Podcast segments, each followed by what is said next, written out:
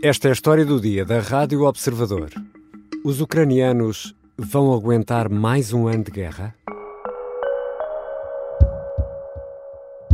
Где остановиться? Не знаю. Я думаю, что с учетом того, о чем я сказал, значит, нам еще придется много и серьезно работать. Будет ли это Киев? Да, наверное. Это должен быть и Киев. Dmitry Medvedev já foi presidente, já foi primeiro-ministro e agora é o vice-presidente do Conselho de Segurança da Federação Russa. Nestas declarações a uma televisão russa, Medvedev diz que a tomada de Kiev é uma questão de tempo. A capital ucraniana é, segundo diz, uma cidade russa dominada por uma organização internacional anti-Moscovo liderada pelos Estados Unidos. Dmitry Medvedev é um homem muito próximo de Vladimir Putin. Neste episódio, assinalamos os dois anos de guerra na Ucrânia. Em que ponto estamos e o que esperar deste ano? Vou conversar com o Major-General Arnaud Moreira, especialista em geopolítica e autor do podcast da Rádio Observador O Domínio da Guerra. Eu sou o Ricardo Conceição e esta é a história do dia, de sexta-feira, 23 de fevereiro. Bem-vindo, Sr. General Arnaud Moreira. Olá, obrigado pelo convite. Já que fizemos vários balanços sobre a, a guerra uh, da Ucrânia, há um ano aqui na História do Dia, o senhor explicava que a vontade dos povos é determinante para travar os números, por mais avassaladores que eles sejam. Em dois anos de guerra, o que é que já aprendemos mais? O que é que esta guerra já nos ensinou? Bom, continua válida aquela minha expressão do que o poder é a multiplicação da vontade pelas capacidades. Uhum. Isto é, quando não há vontade, não adianta ter capacidades. Por outro lado, ter capacidades e não ter vontade também, também não, não resulta nada. poder nenhum. Uhum. Portanto, isto mantém-se. Isto é, um, é, um, é, uma, é uma expressão que não depende das circunstâncias. Uhum. O que vai variando ao longo do tempo, e é isso que talvez seja aqui importante verificar, é como é que evoluiu a vontade e as capacidades, como é que elas evoluíram Exatamente. ao longo deste último ano. E se podemos chegar a um ponto de situação, Exatamente. não é? Como é que estamos agora? Qual é o ponto de situação que podemos fazer? Eu julgo que nós, neste momento, o que estamos a assistir, mais do que a questão das capacidades, a Federação Russa, nomeadamente Putin e os seus interlocutores, tem se esforçado em ativar a questão da vontade ocidental. Hum. A grande guerra não é aquela guerra dos 29 quilómetros quadrados de Avdivka. Uhum. É todo o simbolismo que isso pode trazer e o auxílio que traz à narrativa de Putin que é necessária para destruir a nossa vontade. Uhum. Ora, ele, Putin, uh, age em três, uh, através de três grandes linhas de ação. Através dos bloqueadores, através dos agitadores e através dos narradores. Hum. Vamos ver. Vamos lá. Vamos lá, vamos lá ver. Vamos lá ver isso. cada uma destas coisas. Os bloqueadores são as pessoas que têm responsabilidades políticas ou na NATO ou responsabilidades políticas na União Europeia uhum. e que podem bloquear todos os processos que permitam à Ucrânia olhar com segurança para o seu futuro. Orban, por exemplo. Viktor Orban, hum. Erdogan, uhum. Mike Johnson, uhum. nos Estados Unidos, são os bloqueadores porque são pessoas que estão dentro do sistema uhum. e podem bloquear todos os avanços que possam permitir um auxílio à Ucrânia. Uhum. Esses são os bloqueadores. Depois existem aquilo que eu chamei os agitadores. Os agitadores nem sempre sabem o que fazem, porque agem por motivos que não têm a ver com a guerra. Os agricultores polacos que estão nas autoestradas bloqueando aquilo que é o trânsito dos cereais ucranianos para a Europa e por outros lados, uhum. entram deste, neste campo dos agitadores. São pessoas que têm coisas a defender, em que essas coisas a defender acabam por contribuir para que a Federação Russa tenha um um acréscimo balança. de uma balança superior em relação à Ucrânia. E portanto eles não há eles agem por conta própria. Sim, então, é uma ação é, quase inconsciente. é, o que é que a Federação Russa faz? A Federação Russa atua nas redes sociais uhum. amplificando todas as vozes de descontentamento que no final se podem traduzir em manifestações que possam mostrar que, afinal, não existe unanimidade no Ocidente naquilo que é o apoio uhum. à Ucrânia. Portanto, já vimos dois. dois intérpretes, dois intérpretes, os bloqueadores e os agitadores. E agora também há os narradores. Os narradores são pessoas que muitas vezes, sobre um, sobre um perfil de independência, e, uhum. portanto, isso é importante para poder chegar ao público, não fazem mais do que transmitir a narrativa de Moscou. Dá-lhes credibilidade. Dá-lhes é? credibilidade serem essas pessoas a fazer. Há duas extraordinárias. Tucker Carlson. Uhum. É exatamente um destes narradores. O homem que entrevistou Porque Putin. O homem que entrevistou Putin é o homem que, sem ter uma, uma, uma posição crítica sobre tudo o que houve, vai basicamente engolindo tudo o que houve e depois ainda se presta ao serviço de ir glorificando tudo aquilo que vê aqui e ali, procurando uhum. mostrar uhum. como a Federação Russa é que está no caminho certo. Mas há outros também importantes. Elon Musk foi o homem que providenciou e disponibilizou a rede Twitter, agora X, uhum. para a difusão da entrevista de Tucker Carlson e, portanto, também ele, e basta ver os seus comentários nas redes sociais, está muito mais próximo de Putin do que está da administração norte-americana. E, portanto, como é que se joga sobre a nossa vontade através destes três instrumentos? Os bloqueadores, os agitadores e os narradores. E é isso que tem permitido a Vladimir Putin somar algumas vitórias hum. naquilo que diz respeito à coerência da atuação do mundo ocidental. E há um ano também falávamos aqui na, na história do dia sobre um, um grau de, de impreparação da Europa no que toca à defesa para, para um conflito militar, um conflito desta natureza. Entretanto, soaram os sinos a rebate por parte da NATO, uma exigência para aumentar para 2% do PIB o orçamento de, da defesa. Até tivemos novos membros a entrar para a Aliança Atlântica. O que lhe pergunto, Sr. General Arno Moreira, é se neste último ano foi feito uh, o suficiente ou se a liberdade que continuamos a gozar aqui uhum. deste lado do mundo, esta tranquilidade certo. que felizmente vivemos, ainda nos colocam estes perigos Lá bem para longe, muito, lá, lá uns milhares de quilómetros. Bom, eu vou ser muito claro sobre isto.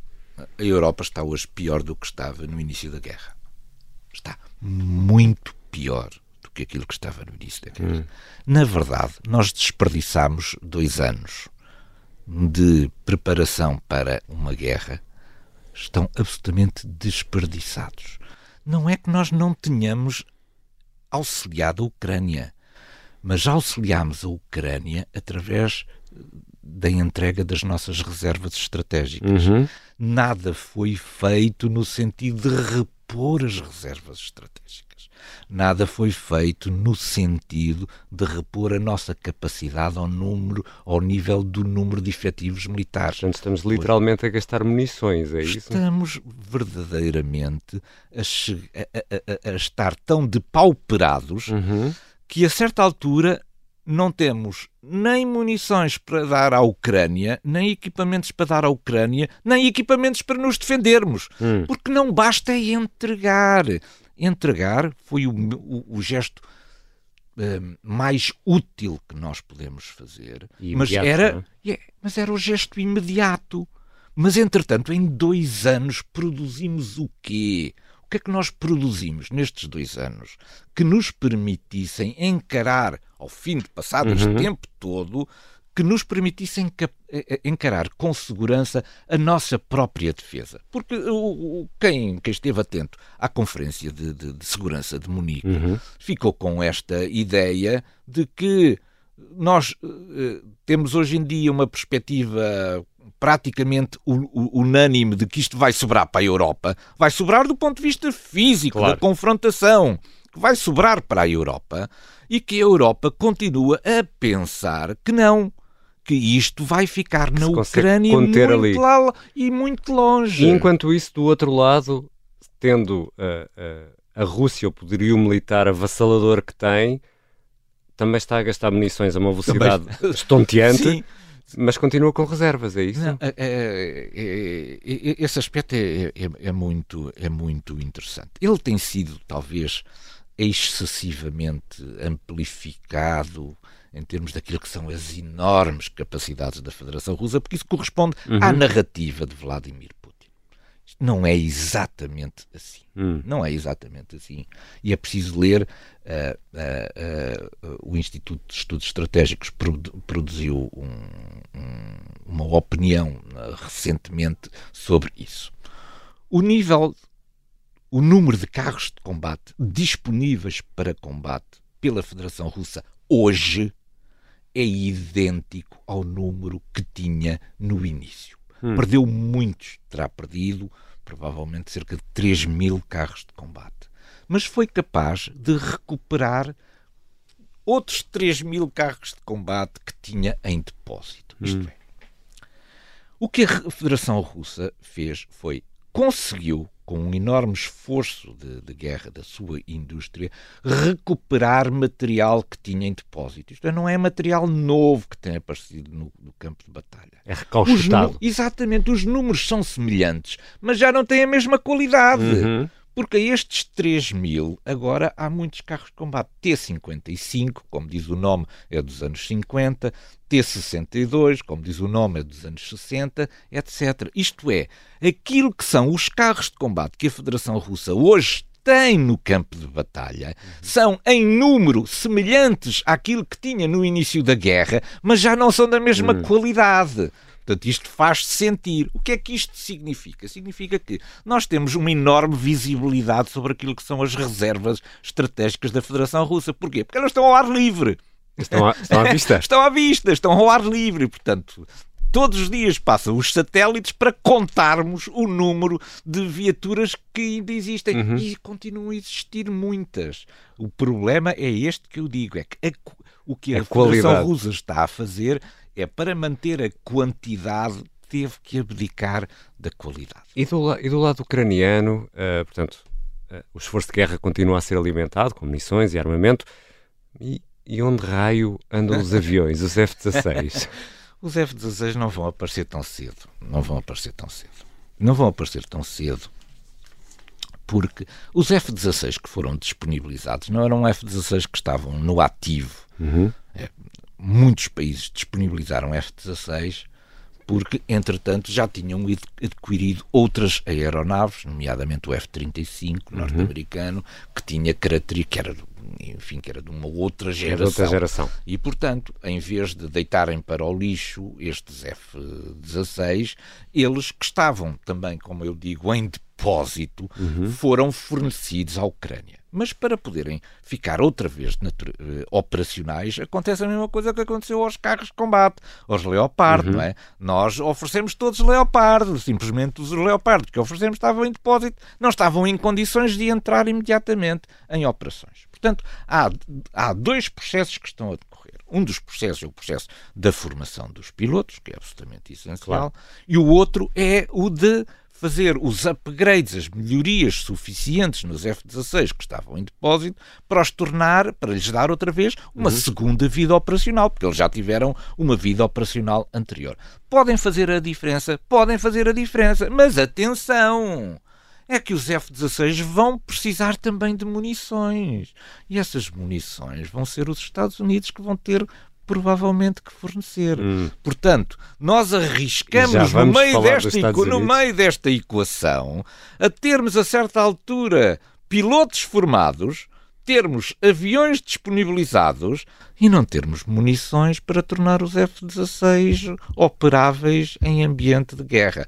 Isso é um, é um assunto que poderemos falar mais tarde. Já regressamos à conversa com o Major-General Arnaud Moreira, especialista em geopolítica e também em estratégia. Os ucranianos vão aguentar mais um ano de guerra?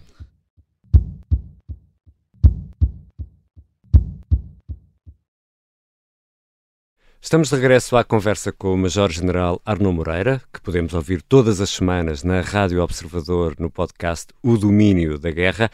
Senhor General, e a tal contraofensiva ucraniana que se falou uh, durante o ano, que agora termina, este ano de guerra, isto não chegou a acontecer ou aconteceu? Não, ela chegou a acontecer, simplesmente ela não obteve nenhum dos resultados para a qual estava prevista. Não aconteceu uh, por, uh, por duas razões relativamente simples. A primeira razão tem a ver com o facto de nós termos demorado muito tempo a entregar o equipamento. Hum. Isto é, a Ucrânia tinha montado uma operação. Essa operação era para coincidir de alguma maneira com aquilo que era um momento de maior fragilidade da Federação Russa na enorme frente de batalha. Simplesmente os carros de combate, os sistemas de artilharia, os uh, veículos blindados, os veículos de combate de infantaria, etc., que foram disponibilizados pelo Ocidente, não chegaram em tempo. E, não chegaram a tempo. Não chegaram a tempo. Isto é, a, a Federação Russa teve cerca de seis meses de aviso, não é? Uhum. Porque ela não foi surpreendida porque os carros vai acontecer uma ofensiva da, da Ucrânia. O que em combate o, o, é muito tempo, não é? Dar seis meses de, de avanço. avanço. com uma notícia destas é, é, é, é no mínimo um enorme desculpa. E não são propriamente distraídos. Exatamente. E, portanto, a Federação Russa passou seis meses a escavar terras, a, tem milhões de, de, de, de minas para, hum. para instalar e, portanto, construiu uma rede defensiva fantástica, apoiada depois com aquilo que foram as reservas de recrutamento, aquilo que eu chamo cripto-recrutamento, que é o recrutamento às escondidas. Isto é, a Federação Russa tem-se especializado neste, nesta, nesta forma de recrutamento. Porquê? Porque é preciso ir buscar os nepaleses, os sírios, uh, os chechenos, tudo menos os russos. Isto é, se pudermos poupar nos russos, melhor. se tiverem uhum. que ir uhum. os russos, que vão os presidiários, enfim, aqueles que estão em Exato. condições muito vulneráveis ou abandonados pela sociedade. E, portanto, este, este cripto-recrutamento que tem resultado permitiu também à Federação Russa guarnecer pelo menos a primeira linha. Uhum. E logo que se, que se, chegou à primeira linha, se verificou que estava ali um, um um obstáculo praticamente inultrapassável hum. do ponto de vista daquilo que era as fortificações no terreno, daquilo que era o conjunto de campos minados que tinha extensivamente sido montado, etc. E, portanto, foi perdendo fulgor ao fim de poucas semanas e parou. A Estamos num impasse? Parou. Ficou num impasse a Federação Russa, entretanto, que tinha posto a sua máquina industrial de guerra uhum. toda a funcionar e que tinha mantido aquilo que era todos estes esquemas de cripto-recrutamento, cripto-recrutamento, de repente ficou com uma capacidade de passar ela própria à contraofensiva. Hum. Portanto, a primeira fase é sempre deter a ofensiva e depois aproveitar esse momento de fraqueza para passar à contraofensiva. Era isso que a Ucrânia pretendia fazer, simplesmente como demorou muito tempo entre parar a ofensiva russa e passar à contraofensiva, uhum. deu-lhe um perdeu, perdeu o momento. Perdeu o momento adequado para poder fazer. E no plano político está ou não a instalar-se aquilo que algumas pessoas chamam a fadiga da guerra entre os aliados ocidentais. A ajuda pode, a torneira da ajuda pode começar a fechar. A, a, a fadiga é igual para todos os lados. Uhum. Ela não tem os mesmos reflexos políticos. Exatamente. Ela não tem os mesmos, as mesmas reflexos políticos.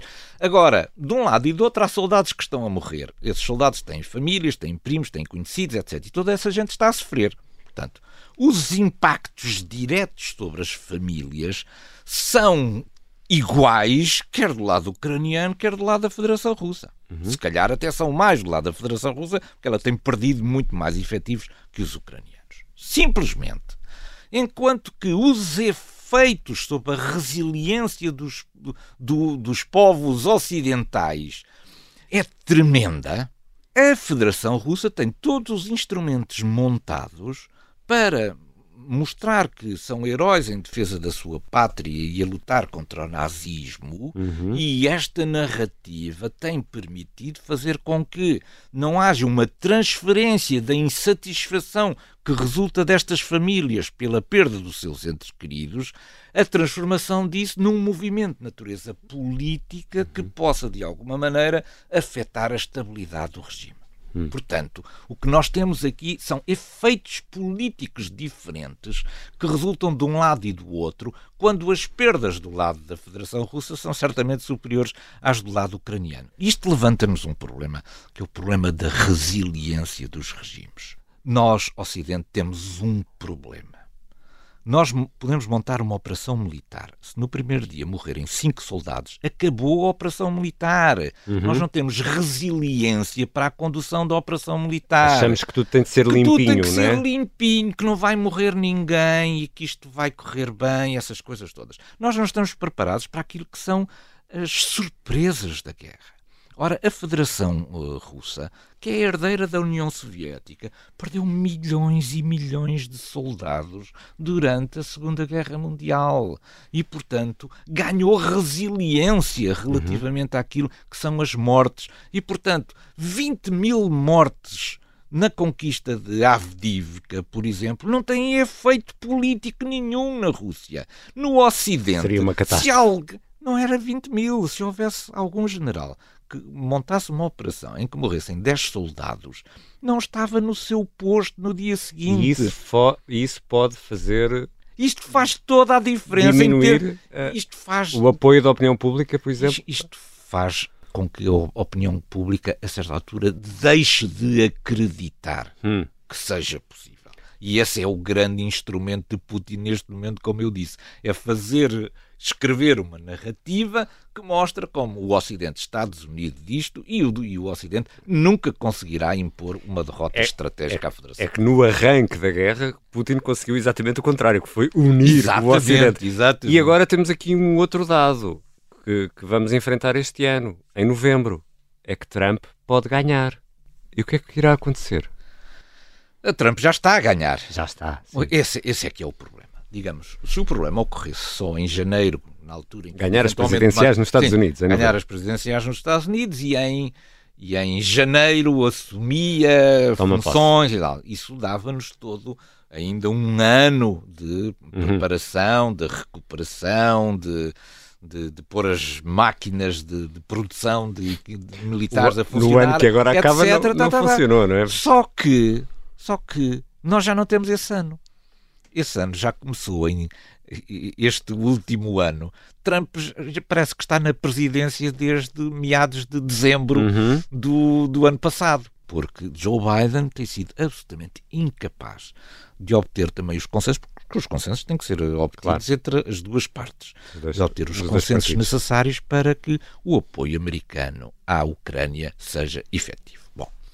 Há um aspecto fundamental nisto tudo, que é pelo menos a minha visão sobre isto. Há uma enorme coincidência na visão estratégica entre Donald Trump e uh, Vladimir Putin.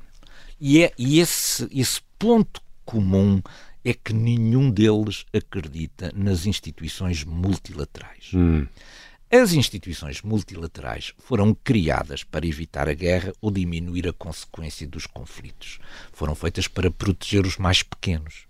Proteger os mais pequenos no sistema internacional é conseguir um conjunto de garantias através das instituições multinacionais que impeça que os pequeninos acabem por desaparecer no confronto com os grandes. Ora, Putin e Donald Trump têm exatamente a mesma visão do, do sistema internacional. É que não interessa para nada esta coisa é uma do perda de tempo, não é? Isso é uma perda de tempo. Isto é, vamos uh, olhar para Donald Trump. Porque é que Donald Trump há de negociar com a União Europeia? A União Europeia são muitos milhões, são mais de 400 milhões uhum. de pessoas. Tem um PIB enormíssimo. São chatos. E são é? chatos.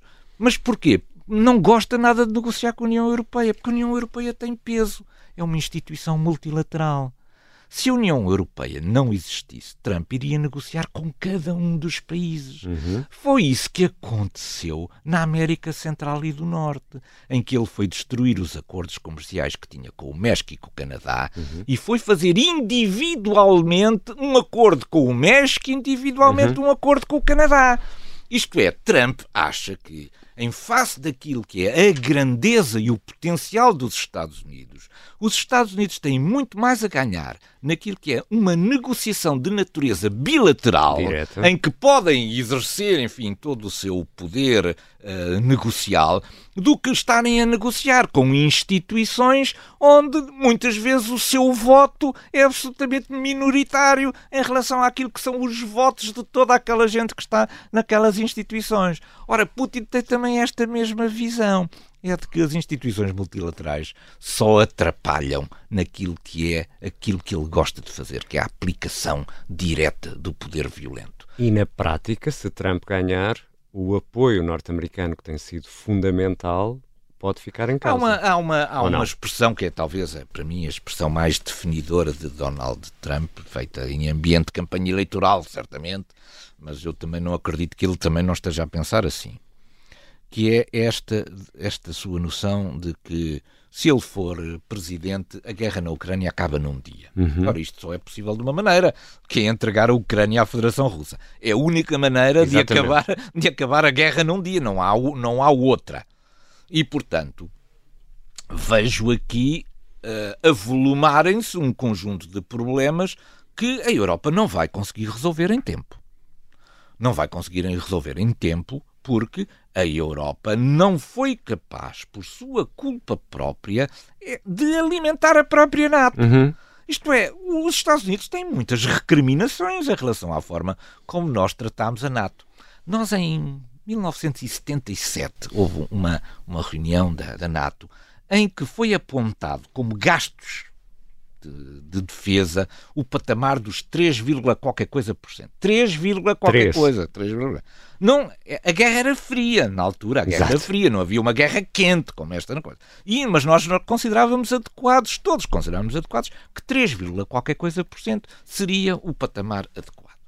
Depois voltámos para os 2%. Mas eu enfim, tenho alguma experiência nisto porque falei com muita gente nestes processos de negociação e das equipas da NATO que vão a cada um dos países uhum.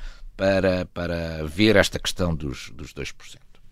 A ideia com que ficamos é os 2% é a manutenção das capacidades existentes. Isto é. Ou seja, é só eu, manter tudo a funcionar. É, é só manter tudo a funcionar. Mas isto pressupõe que essas capacidades existem e que estão, estão operacionais. operacionais. Uhum. Hum? Se, como nós durante anos e anos e anos e anos nunca investimos os 2% na defesa, as capacidades perderam-se. Portanto, eu agora, quando invisto 2%, o que estou a fazer é a manter as atuais capacidades que não estão operacionais. É pagar a água, a luz e o gás. Exatamente, pagar a água, a luz, o gás e os ordenados. Isto é, não sobra nada para aquilo que é preciso, que é repor outra vez a capacidade operacional e os 2% são, são insuficientes para isso.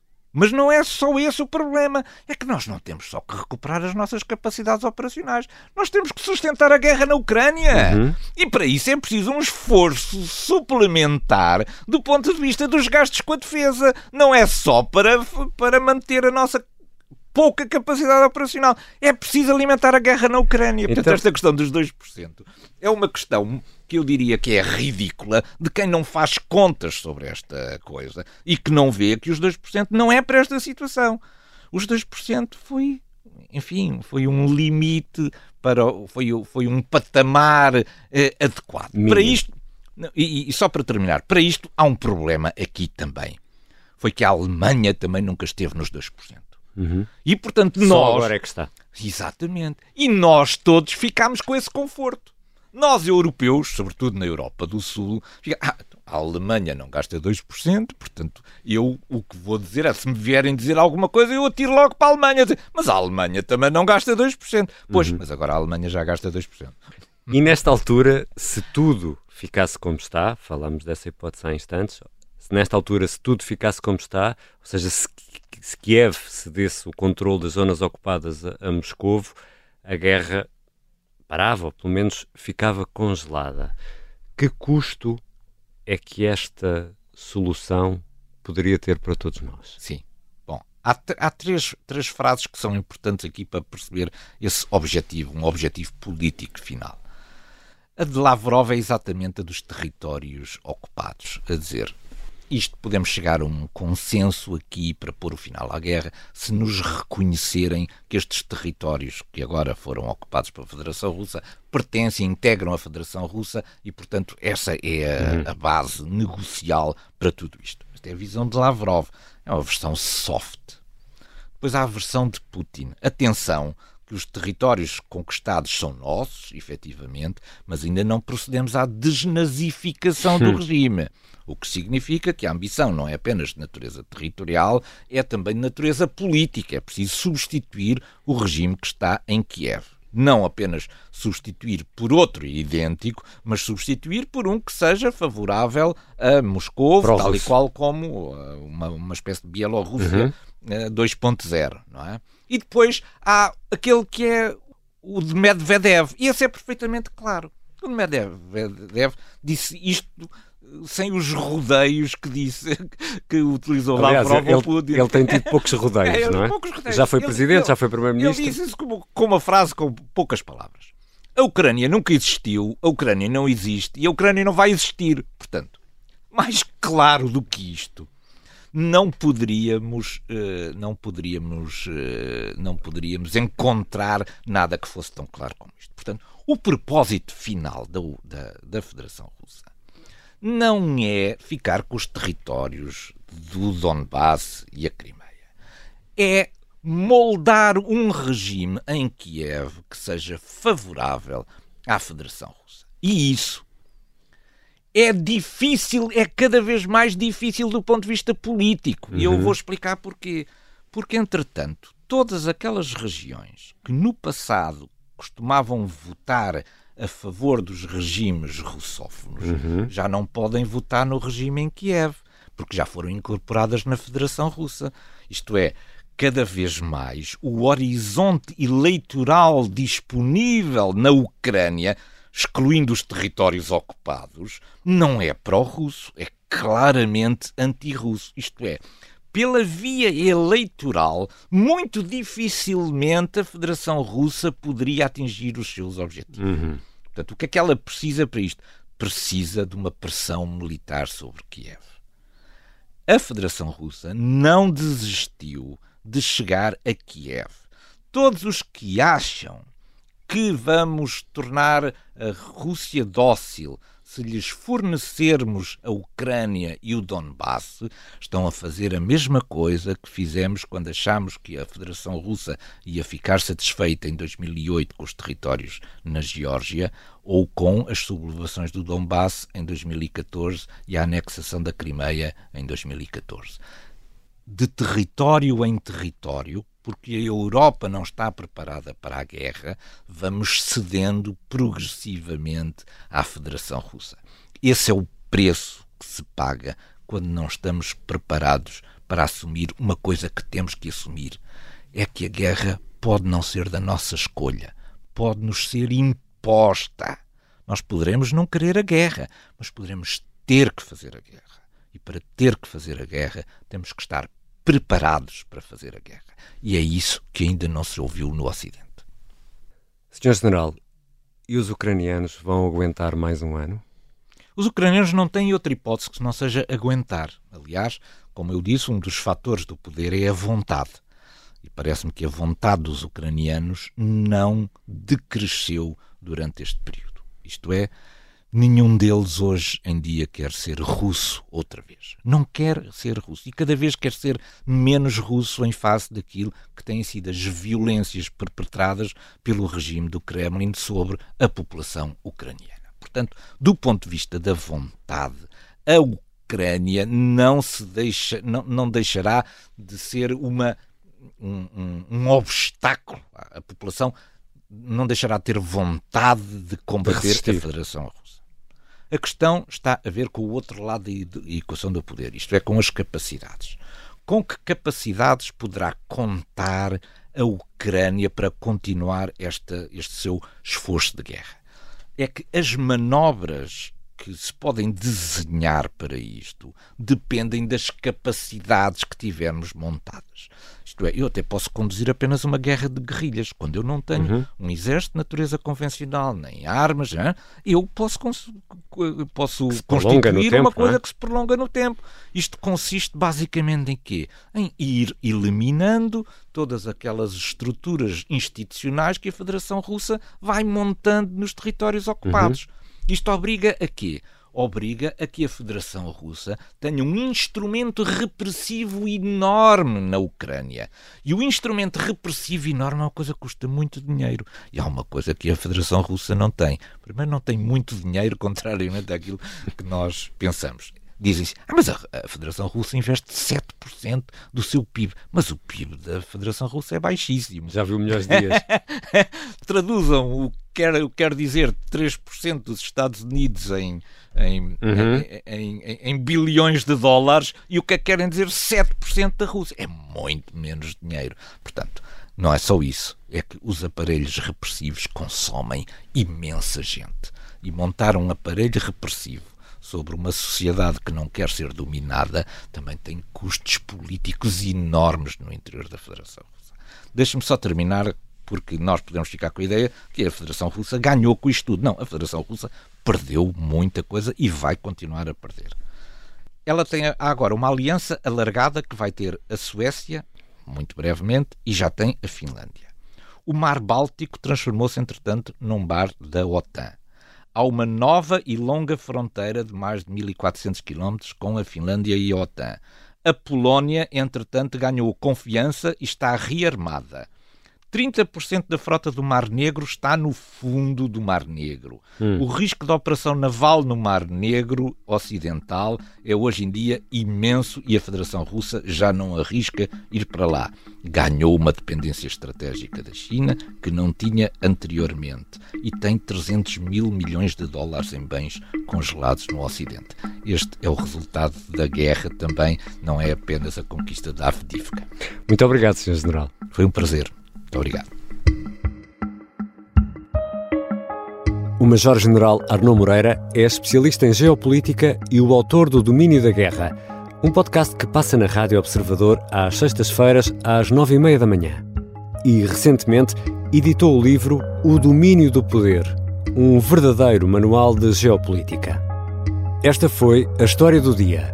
Estamos disponíveis no YouTube, no Spotify, na Apple Podcast, entre outras dezenas de aplicações, e é para nós uma ajuda muito importante se clicarem seguir, se seguir a história do dia e, claro, se partilhar este ou outro episódio com um amigo ou um familiar.